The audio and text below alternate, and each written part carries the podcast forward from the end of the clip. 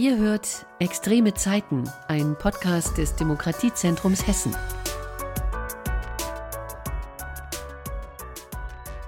Wir sind wieder am Start mit einer neuen Folge von Extreme Zeiten, dem Podcast des Demokratiezentrums Hessen.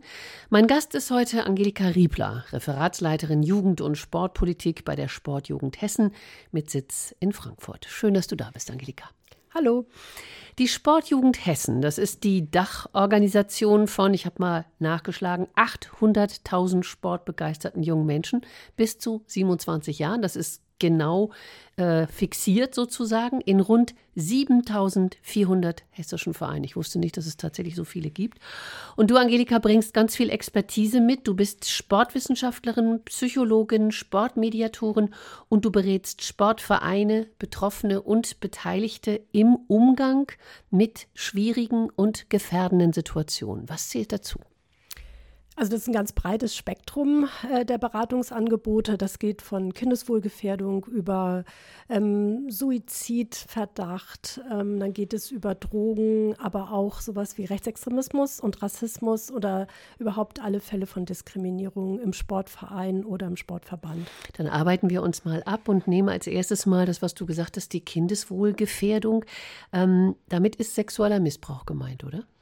Ja, und aber auch etwas weiter gefasst. Also die Kindeswohlgefährdung äh, bezieht nicht nur die sexualisierte Gewalt mit ein, sondern auch ähm, häusliche Gewalt, also auch psychische Gewalt oder physische Gewalt.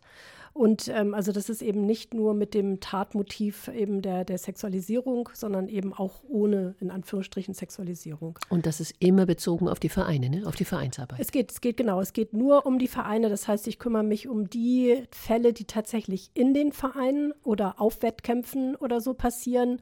Und wenn es Fälle von häuslicher Gewalt äh, gibt, äh, die im äh, Vereinen bekannt werden, wenn zum Beispiel ein Kind blaue Flecken hat, ähm, dann mache ich tatsächlich eine Verweisberatung und dann geht es an die Fachberatungsstellen, die dafür zuständig sind. Du hast mir im Vorgespräch gesagt, das sind im Jahr rund 50 Fälle, um die du dich gezielt kümmerst. Ja, wie gehst du da vor, wenn du so etwas hörst von einer Kindeswohlgefährdung? Also in der Regel ist es so, dass ich tatsächlich eine E-Mail oder einen Anruf bekomme, allermeisten Fällen äh, von den Sportvereinen selbst. Also da ist ein Abteilungsleiter, Abteilungsleiterin, Trainer, Trainerin oder auch eine Vereinsführungskraft, äh, die etwas beobachtet haben oder auch schon etwas konkretere Informationen über einen Fall haben. Und dann frage ich mich sozusagen erstmal durch. Ähm, mein Fokus liegt dabei vor allen Dingen auf die Betroffenen, weil die geraten häufig aus dem Blick, weil wir sind das in Deutschland gewohnt, dass wir eher um die Täter um die, gucken wahrscheinlich. Ne? Genau, dass mhm. wir uns um die Täter kümmern oder, oder eine Täterorientierung haben. Das heißt, ich frage als allererstes, es? Gibt es Kontakt zu den Betroffenen? Wie viele Kinder oder Jugendliche sind betroffen? Wie sieht natürlich genau der, die, die Situation aus? Was ist vorgefallen? Welche Informationen gibt es? Und dann kümmere ich mich natürlich auch um die Frage, wie gehen wir mit dem Täter um. Aber wie gesagt, zuallererst geht es um die Betroffenen. Mhm. Richten wir trotzdem mal den Blick auf den Täter. Äh, gibt es da verschiedene Typen, die sich eben möglicherweise in, darin unterscheiden, dass der eine äh, vielleicht äh, strategisch vorgeht, der andere geht eher emotional zu und baut ein viel zu enges Beziehungsverhältnis zu dem jeweiligen Kind oder dem Jugendlichen auf? Kann man so unterscheiden? Ja, ich, ne, naja, ich, ich überlege gerade. Mhm. Also ähm, es gibt tatsächlich strategische Täter die mhm. sich über den Sportverein tatsächlich eine Stück für Stück auch äh, eine Nähe und ein Vertrauensverhältnis zu den Kindern aufbauen. Und es gibt aber eben auch ähm, Personen, sag ich mal, die meistens übrigens Trainer, in 95 Prozent der Fälle sind die Täter Trainer, die das nicht bewusst und auch nicht sexualisiert machen, sondern weil die einfach zum Beispiel Mutterseelen allein sind und niemanden haben außer ihren Kindern in dem Verein.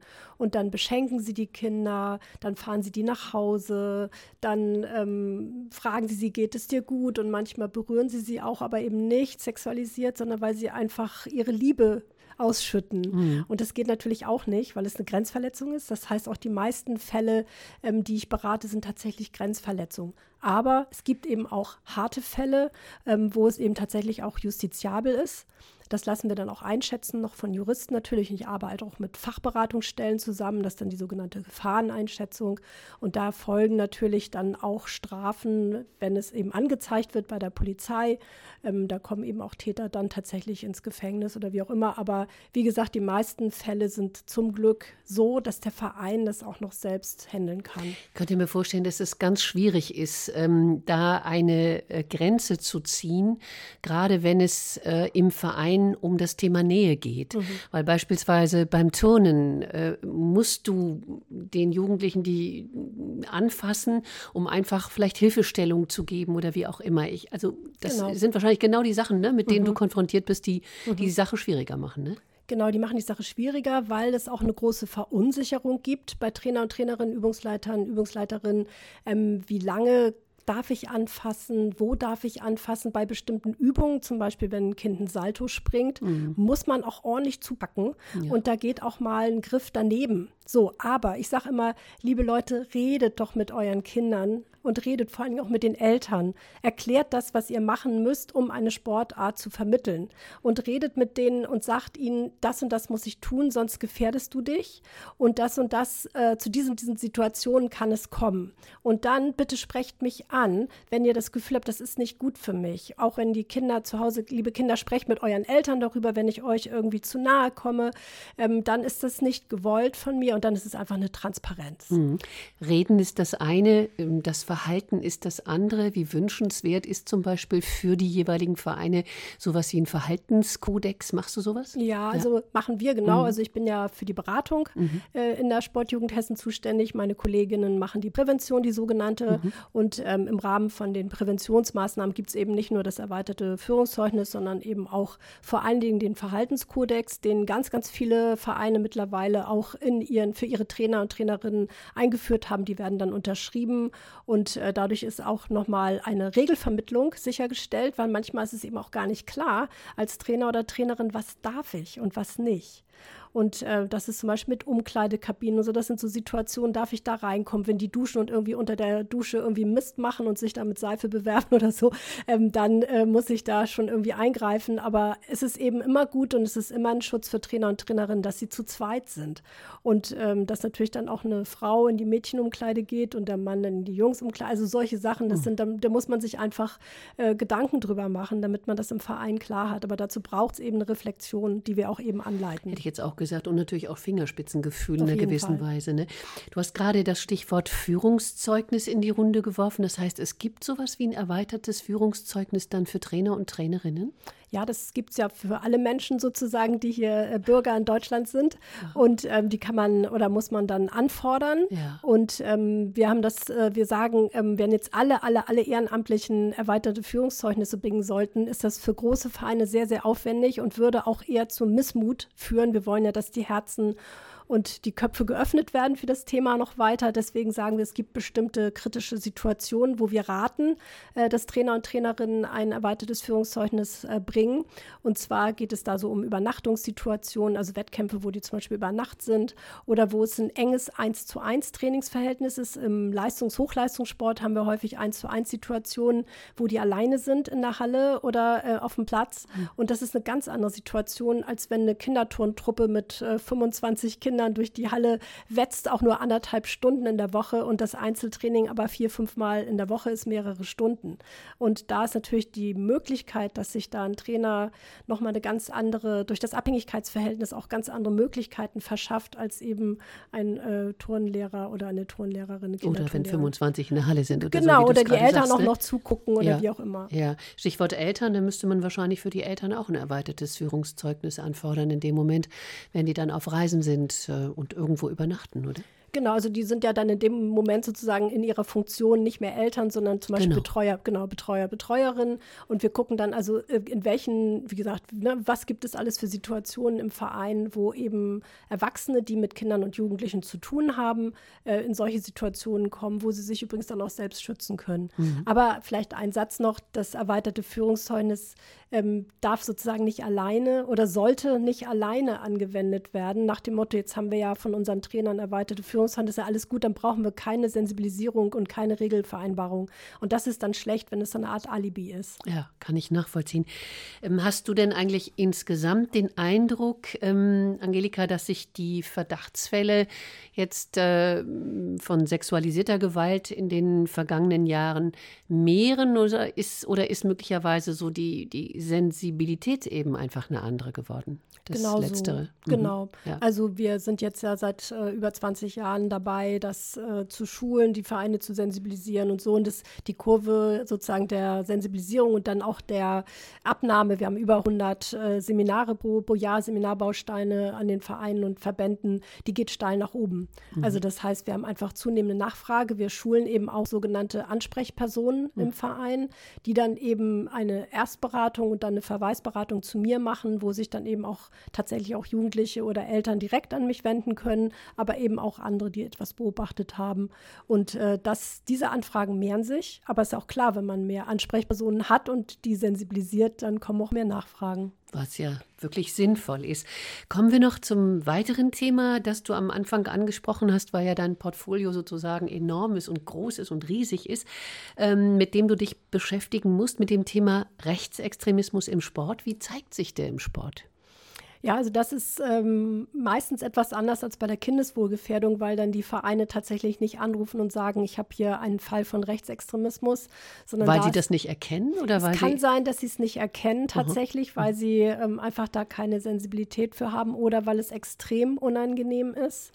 Und äh, das heißt, ich werde entweder, ich bin ja auch im Beratungsnetzwerk Hessen ähm, sehr, seit Beginn an aktiv und das heißt, entweder kriege ich von Dritten eine Information, dass da etwas vorgefallen ist, oder ich kriege eine Information über Verbände, die was wahrgenommen haben, ähm, wo zum Beispiel dann Sportgerichte aktiv werden, wo auch irgendwelche Vorfälle waren, wo dann gesagt wird, äh, Angelika, kannst du da unterstützen, nachbereiten, kannst du die Vereine begleiten oder eben aus den Medien. Mhm.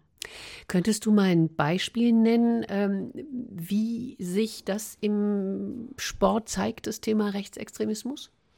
Also, das, also ich bin jetzt wirklich beim Rechtsextremismus, ja, ja so, genau. Ja. Also, und da geht es jetzt eben nicht um, nur um Diskriminierung, weil mhm. Diskriminierungsfälle habe ich eben auch äh, sag mal so, ich will das jetzt nicht abschmälern, aber das ist natürlich schon mhm. nochmal was anderes. Aber wenn es jetzt wirklich um jemanden geht, der rechtsextremistische Ideologie auch verinnerlicht hat, da kann es zum Beispiel sein, das geht, glaube ich, im Jugendbereich los, dass man halt ein extra ein Trikot anfertigt mit einer 88, das ist vor, das ist schon eher oldschool, sag ich, das ist schon äh, länger äh, soweit. Die 88, das Symbol also eben genau, für Hitler, ne? Genau, die, mhm. die Doppel-8 für mhm. zweimal H mhm. und dann Heil genau. Hitler. Genau. genau. Oder es sind eben halt, dann sind Jugendliche in rechtsextremen Klicken drin, die dann eben halt auch sich da treffen. Dann gibt es aber auch eben Äußerungen von Trainern oder, oder Trainer selbst, die in, in, in der NPD sind oder waren. Das hatte ich auch schon. Ähm, und da fragen sich natürlich dann die Eltern, ähm, ist mein Kind da gut aufgehoben, äh, wenn der Trainer bei der NPD in derselben Stadt äh, eine, eine, Demo organisiert äh, gegen Kinderschänder. Ja, das ist ja ein Wort, was wir im, in unserem Sprachgebrauch eben nicht verwenden sollen, aber die verwenden es halt.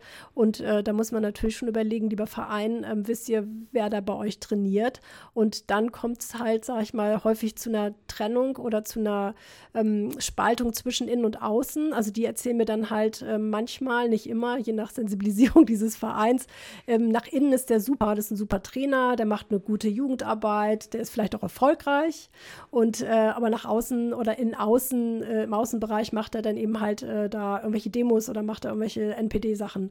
Und ähm, da ist dann mein Job, dass ich diese Innen-Außen Trennung versuche zu überwinden, weil natürlich eine, eine Ideologie, die sich so verfestigt hat in einem Menschen, ist schwer, die gegenüber allen Kindern zum Thema Gleichbehandlung, Gleichberechtigung, Mädchen, Jungs, aber vielleicht auch migrantisch, nicht migrantisch oder migrantisch gelesen, wie es so schön heißt, ähm, da wirklich Kinder dann auch gleichberechtigt zu behandeln.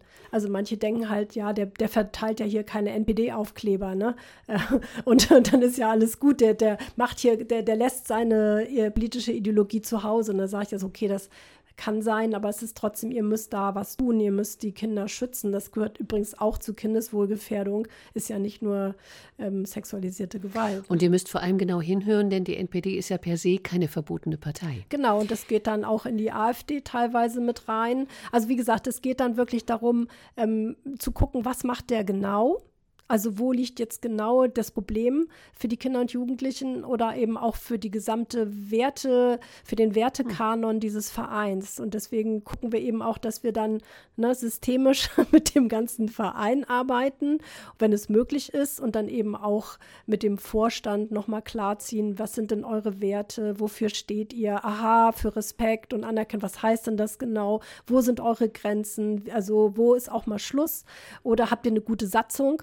Ähm, könnt ihr euch dann auch unter Umständen auch von so einem Mitglied auch trennen, wenn es wirklich hart auf hart kommt? Also ich könnte mir vorstellen, Angelika, dass wenn du nach dem Respekt fragst, wo ist denn euer Respekt, dass da ganz viele sagen, ja klar haben wir Respekt. Ne? Ja, und wir haben Meinungsvielfalt und deswegen sind alle okay. Genau. So, und dann ist da, gibt es ein Problem. Und da aber sozusagen, und da ne, wieder, wie, wie schon gesagt, wenn man da nämlich dann die betroffenen Perspektive wieder einführt und nicht nur den Blick auf den Täter, dann kann man sagen, stellt euch doch mal vor, wie das ist, wenn ihr einen Elternteil Elternteil seid und ihr möchtet gerne, dass eure Kinder im Verein gut aufgehoben sind und dass alle Kinder halbwegs gleichberechtigt oder zumindest gleichwertig behandelt werden. Und äh, da kommt man dann halt schnell in diese Respekt und Meinungsvielfalt. Und wenn dann Diskriminierung durchgewunken werden, da fühlen sich eben manche Kinder nicht so wohl. Und wenn es dann auch noch das eigene Kind betreffen könnte, da ist dann tatsächlich eine gewisse Empathie da. Gibt es denn eigentlich eine Sportart ähm, nach deinen Erfahrungen, die eben besonders ähm, anfällig ist für rechtsextremistische Gedanken, Ideen oder wie auch immer? Also mit häufig ist ja immer so, wie groß ist eine, ja, ja, ja. genau, wie groß ist hm. eine Sportart oder wie viele Leute sind da mhm. ähm, organisiert. Der Fußball hat dieses Jahr äh, den, den Turnverband überholt. Das heißt, wir haben am meisten, die meisten äh, Vereine Mitglieder. sind genau, mhm. äh, die meisten Vereine und auch die meisten Mitglieder in Hessen äh, ist der, der Hessische Fußballverband. Dementsprechend kommen auch die meisten Fälle tatsächlich im Fußballkontext zustande. Es sind aber im Verhältnis zu anderen äh, Kindeswohlgefährdungssituationen zum Glück relativ wenige. Und wir haben aber auch noch zum Beispiel den Kampfsport, der zumindest in, in äh, Ostdeutschland gerade sehr stark äh, ja, wie soll ich sagen, missbraucht ist, ist, ist nicht ganz richtig, weil es auch da eben Menschen gibt, die nicht nur Vereine gründen, sondern wir eben auch Rechtsextreme tatsächlich auch in den Vorständen sind und da eben ihr Unwesen treiben. Und äh, das ist also auch eine, eine, Flanke, die wir auf jeden Fall bearbeiten. Um im Fußballbild zu bleiben. genau. Eine Flanke. ähm, arbeiten eigentlich die Vereine, von denen du dann hörst, dass es da rechtsextremistische Tendenzen gibt oder einen Trainer oder Trainerin möglicherweise, arbeiten die denn eigentlich auch bereitwillig mit dir zusammen, wenn dann sozusagen dieses Regelwerk greift, das du versuchst anzuwenden, eben zu fragen, habt ihr Respekt? Wie geht ihr eigentlich mit rechten Trainern um? Wie geht ihr damit um, wenn in eurem Verein jemand äh, eine Doppelacht auf seinem Trikot hat? Hat. Ist das, äh, gibt's du da, findest du da sowas wie eine Bereitschaft oder würdest du eher sagen, naja, das ist schon ein ziemlich schwieriges Unterfangen? Ich würde sagen, das kommt drauf an. Ähm, und zwar, ob der Verein ein eigenes Anliegen hat oder nicht. Also wenn ich von außen einen Verein berate, und das kennen ja auch andere BeraterInnen, ähm, wenn sie Schulen beraten oder Firmen beraten, wenn es rechtsextreme Vorfälle gibt, ähm, gibt es ein Anliegen des Vereins, etwas zu ändern, weil sie es selbst als Problem wahrnehmen oder bin ich diejenige, die Ihnen sagt, dass Sie ein Problem haben? Bei letzterem ist es so, dass ich ganz schlechte Karten habe, weil da kann ich äh, noch sagen, bitte können Sie darauf achten, weil es ist gut. Ich kann versuchen, die Außenperspektive einzuführen.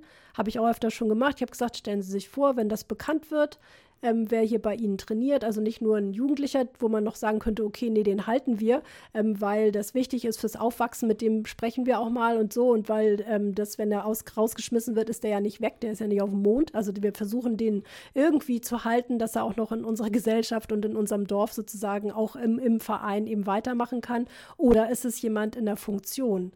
Und dann, wenn das bekannt wird, ähm, und das hatten wir schon solche Fälle, dann sage ich manchmal auch, Leute, passt auf, wenn da jetzt äh, die Medien vor der Tür stehen, dann müsst ihr mal erklären, äh, wie das, äh, wie ihr dazu steht, ja. Wie, und dann steht dann mit großen Lettern, der Verein XY ähm, hält Neonazis äh, den Kindern vor, ja, also lässt die trainieren. Und dann haben sie ein Problem. Mhm. Die Vereine, du hast es vorhin angesprochen, verpflichten sich ja auch in ihren Satzungen, politisch neutral zu sein. Ähm, leben die das denn auch oder äh, könnte dieser äh, Passus möglicherweise auch missverstanden werden, dass man eben gegen Rechtsextremismus überhaupt gar nichts machen kann? Genau, also die Neutralität ist ja sowieso ein ganz schwieriger Begriff. Ganz schwierig. Ja, ganz, ganz schwierig. Also erstmal gibt es ein Missverständnis, weil in den meisten Satzungen steht zum Glück nicht politisch neutral, sondern ja. parteipolitisch neutral. Okay. Das müssen wir, das muss der Sport, das müssen die Sportvereine auf jeden Fall sein. Wir sind parteipolitisch neutral. Das aber eben wird häufig verwechselt mit einer gesellschaftspolitischen Neutralität.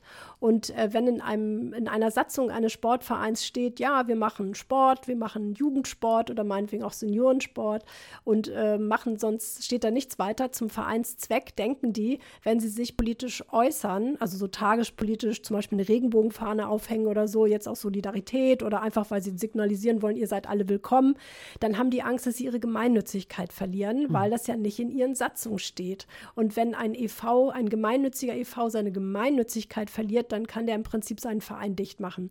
Insofern gucken wir, dass wir, da gibt es auch ein, ein Gutachten zum Glück, ein Rechtsgutachten, das die Deutsche Sportjugend, also unser Dachverband, in Auftrag gegeben hat, wo es tatsächlich dann nochmal eine Rechtssicherheit gibt, wo eben auch äh, erläutert erläutert wird, liebe Vereine, ihr könnt eine Regenbogenfahne raushängen, ihr könnt euch zu tagespolitischen Themen äußern. Das gefährdet überhaupt nicht euren Vereinszweck. Es ist sogar gewünscht, weil, und das ist sozusagen immer die Entscheidung, verstehen wir uns nur als Dienstleister und bieten Rückenschulungskurse an, sage ich jetzt mal, ist auch nicht schlecht. Oder sind wir ein Ort der Begegnung und der Demokratie? Und ähm, wenn ein Verein letzteres Verständnis hat, ist es natürlich super, dass er da eine Sicherheit gehabt. Wir dürfen das auch tun, ohne dass jetzt äh, irgendwie Dritte da ähm, Anstoß nehmen. Und dann sind sie eben nicht mehr neutral im Sinne von egal, mhm. sondern dann sind sie eben parteipolitisch neutral, aber eben nicht gesellschaftspolitisch ja, neutral. Ja, das hast du gut herausgearbeitet und ich glaube auch, dass das ganz hilfreich ist, dass man eben auch als Verein, als Sportverein durchaus politisch sein kann und durchaus eine Haltung zeigen kann. Auf Warum sollte Fall. man das nicht tun? Ja. Genau. Ähm, du hast äh, die Möglichkeit, sage ich mal, in diese Vereine mit hineinzuwirken. Du bekommst ganz viel von Bürgern, Bürgerinnen, Vereinsmitgliedern gespiegelt. Du wirst darauf aufmerksam und wirst dann tätig. Äh, du gibst Schulungen, du schaffst Sensibilisierungen. Aber eine Sache äh, ist auch interessant, die sollten wir kurz noch erwähnen. Äh, du hast auch Veranstaltungen organisiert, zum Beispiel einen Stolpersteinlauf gegen rechts. Was haben wir uns darunter vorzustellen?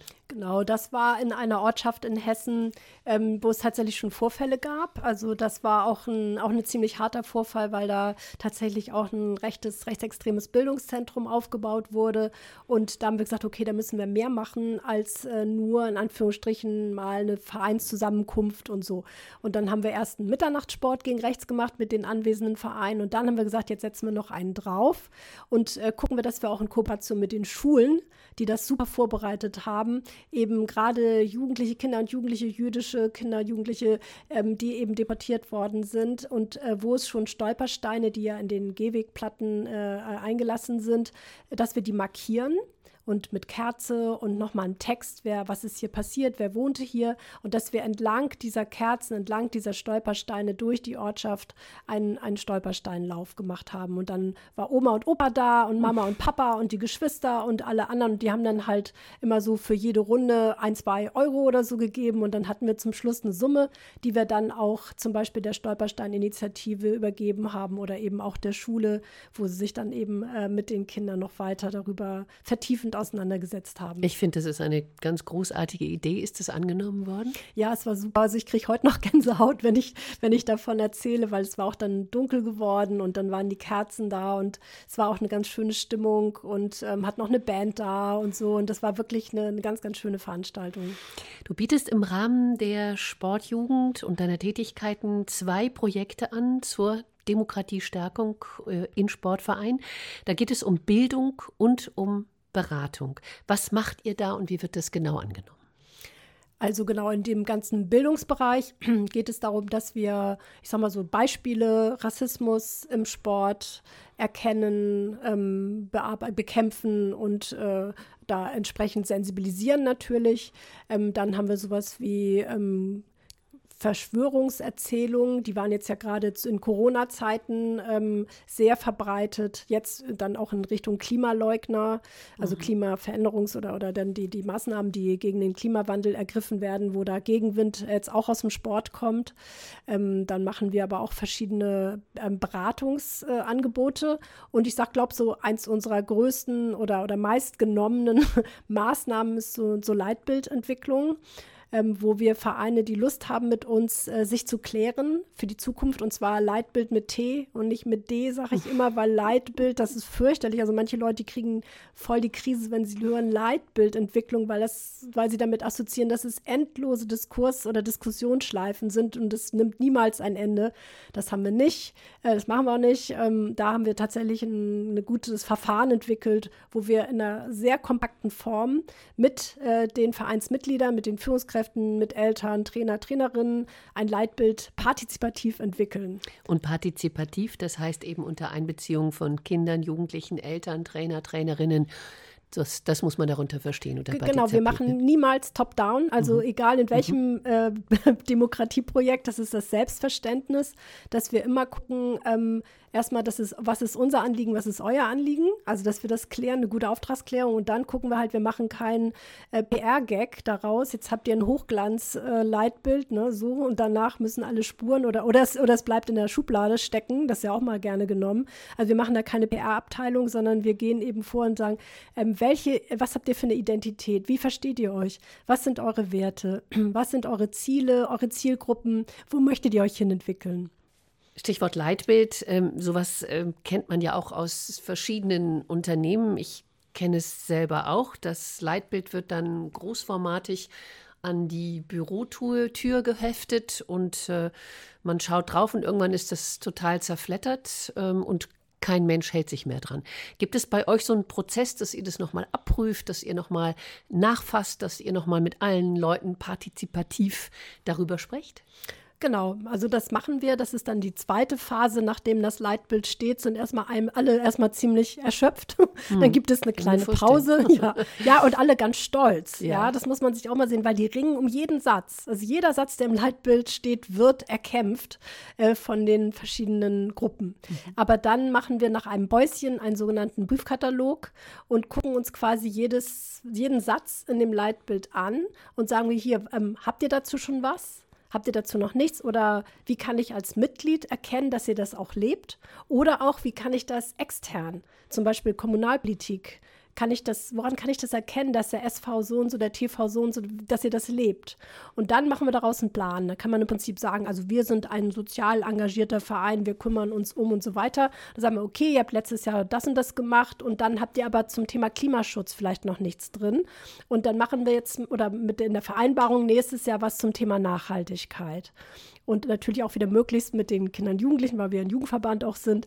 Aber so machen wir aus dem Leitbild heraus tatsächlich einen Plan und in, in die operative Ebene, weil sonst ist das wirklich ganz schön für den Moment, weil sie ja auch ihre Werte klären. Übrigens dann auch das Thema Neutralität natürlich mhm. geklärt wird. Mhm. Aber dann ist es halt irgendwann tatsächlich weg. Das heißt, es braucht immer jemanden, der das auch im Verein ähm, auf der Agenda behält und immer mal wieder aufruft. Und, und lebt sagt, natürlich. Und ne? lebt und, mhm. und, immer wieder sagt, hier Leute, lass aber, uns da mal wieder Aber das Ganze kann man, glaube ich, auch subsumieren unter diesem Begriff der Prävention, das, was ihr da tut, oder?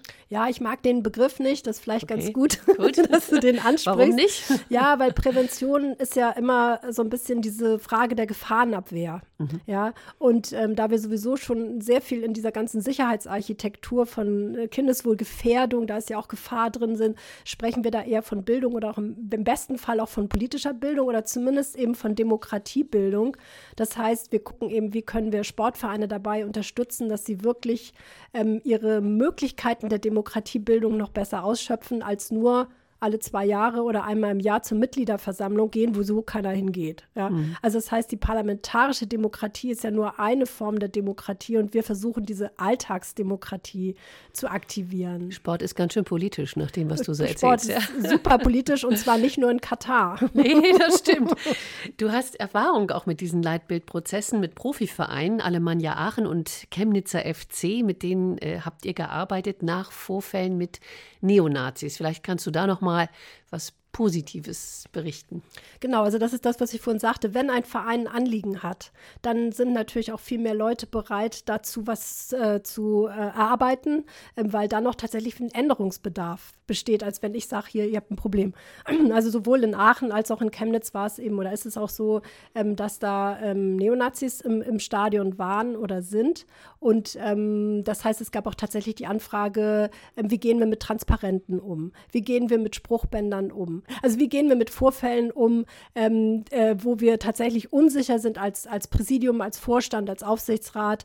Ähm, wie, äh, was machen wir jetzt? Holen wir die Polizei oder, oder auch wie schätzt die Polizei das ein und so weiter und so fort. Und dann haben wir eben sowohl bei der Alemannia als auch jetzt beim CFC ähm, tatsächlich Leitbilder entwickelt, sogar äh, beim Chemnitzer FC sogar online in Corona-Zeiten. Ja, ich meine, das, das war jetzt auch nochmal auch äh, eine ganz interessante Erfahrung.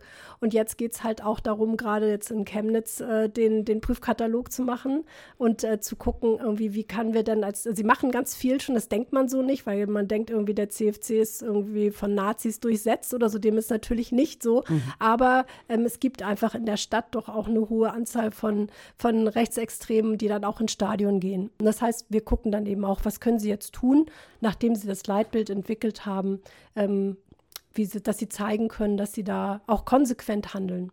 Dann lass uns noch einen weiteren Blick auf ein sehr interessantes Projekt werfen, das du 2020 begonnen hast, also auch mitten in Corona-Zeiten, äh, in Kooperation mit dem Hessischen Schützenverband.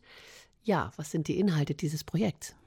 Genau, also der Hessische Schützenverband ist ja in den vergangenen Jahren oder überhaupt die Schützenvereine sind ja in den vergangenen Jahren immer wieder im Zentrum von medialen äh, Berichterstattung gewesen, nach Attentaten im Zentrum in Hessen sicherlich der Mord an Dr. Walter Lübcke, aber auch die Morde, die rassistischen Morde in Hanau.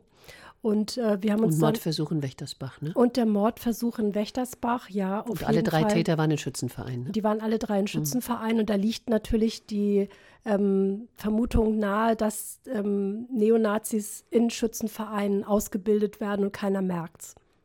Und keiner tut was.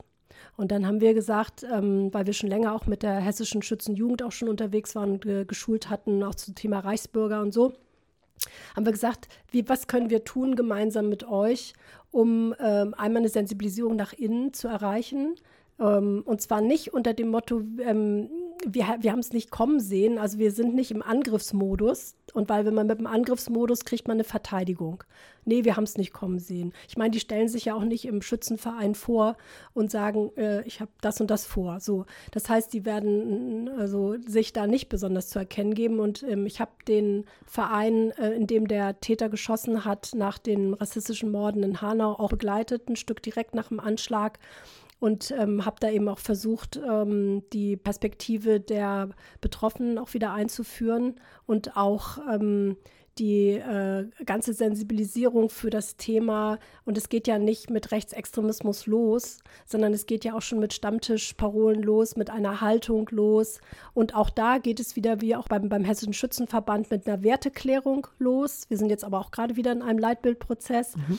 Und ähm, diese Werte, die vertiefen wir. Das, das hatten wir jetzt schon beide im Gespräch ein bisschen. Also wir fragen dann eben halt nach bei der Wertewolke, was heißt für euch Disziplin? Weil für die Schützen ist es ganz wichtig, wichtig, dass sie auch Disziplin natürlich an der Waffe ähm, haben. Und was heißt aber für euch auch Respekt? Was heißt Anerkennung und so weiter? Wie geht ihr eben mit unterschiedlichen Meinungen in eurem Schützenverein um? Also das machen wir.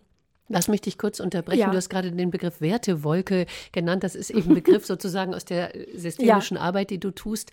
Man muss sich das vorstellen wie, ja, mir fällt kein besserer Begriff an, als zu clustern. Das ist irgendwie eine, ein, ein Bereich, in dem man bestimmte Punkte hineinschreibt, die zu einem ja, Punkt subsumiert werden können, so etwa. Genau, die, die Punkte, die am meisten genannt werden, diese Worte, die werden immer größer in dieser Wertewolke mhm. und äh, kleine, die nur einmal genannt werden, sind dann ganz klein. Und genau so eine Wertewolke haben wir gemacht, das steht auch alles auf der Homepage und äh, wir beraten und begleiten eben auch den Hessischen Schützenverband dann eben auch bei in, in kritischen Situationen und versuchen auch da wieder systemisch die Außenperspektive einzuführen. Mhm. Also zum Beispiel wenn ein Schützenmitglied sagt, ich fühle mich unwohl, mit meiner roten Schützenjacke in einem Restaurant zu sitzen. Und ich überlege mir dann, ziehe ich die an oder ziehe ich die nicht an heute Abend oder auf einem, einer Raststätte auf einer Autobahn. Und ähm, weil er Angst hat, dass er blöde angemacht wird, weil da hinten Schützen draufsteht und die Leute Angst haben.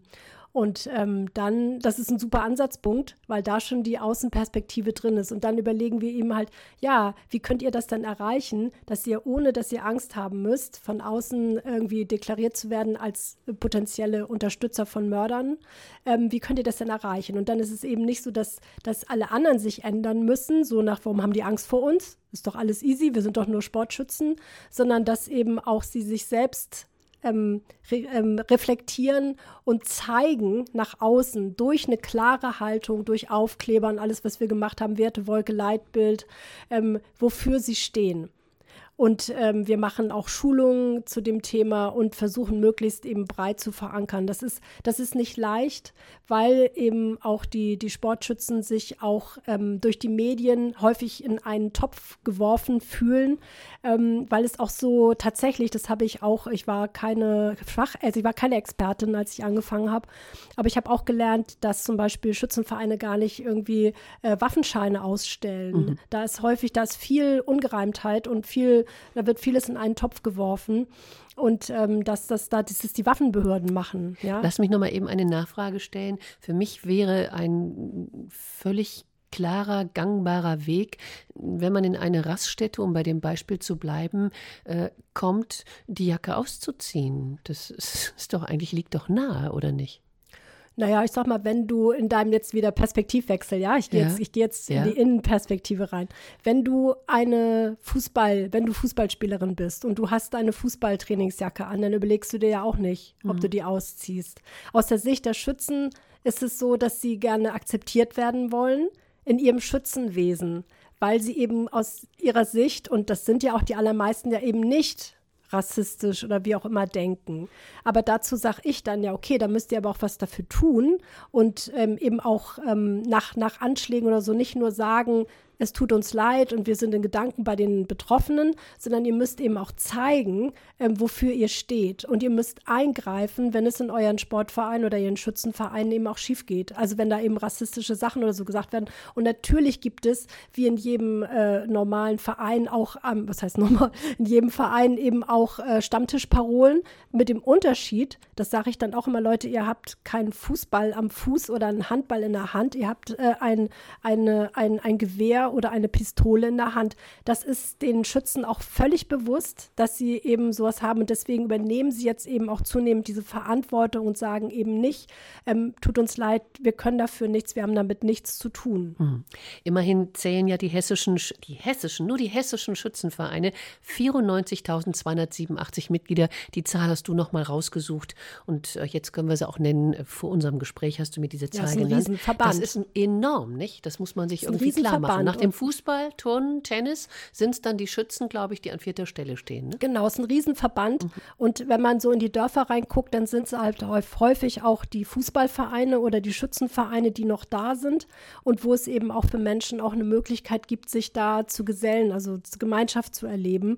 Und die Schützenvereine machen ja auch eine, eine schöne Kultur. Also es ist nicht so, dass die, oder andersrum, es ist äh, sehr ausdifferenziert. Ja, es gibt eben die Sportschützen, das habe ich gelernt, die tatsächlich viel zu Wettkämpfen und so fahren fahren. Und dann gibt es aber eben auch die Traditionsschützen, die dann eben auch dieses Königsschießen machen, wo dann irgendwie ein, ein Königsschützenpaar, ich weiß nicht genau, wie das jetzt genannt wird, äh, geehrt wird und so. Also das ist schon auch eine facettenreiche Sache. und da darf man eben nicht alles in einen Topf werfen und es gibt, es gibt ja auch Vereine, die sind äh, keine Sportvereine im, im, eigentlichen Sinne und gemeinnützig, sondern die machen das im Profit-Bereich. Das heißt, es ist dann so ein Gun-Club in, in, Hamburg zum Beispiel nach dem Anschlag jetzt von den Zeugen Jehova. Das hat überhaupt nichts zu tun erstmal mit einem klassischen äh, Schützenverein, ähm, sondern das ist, äh, da zahlt man Geld dafür, dass man da schießt.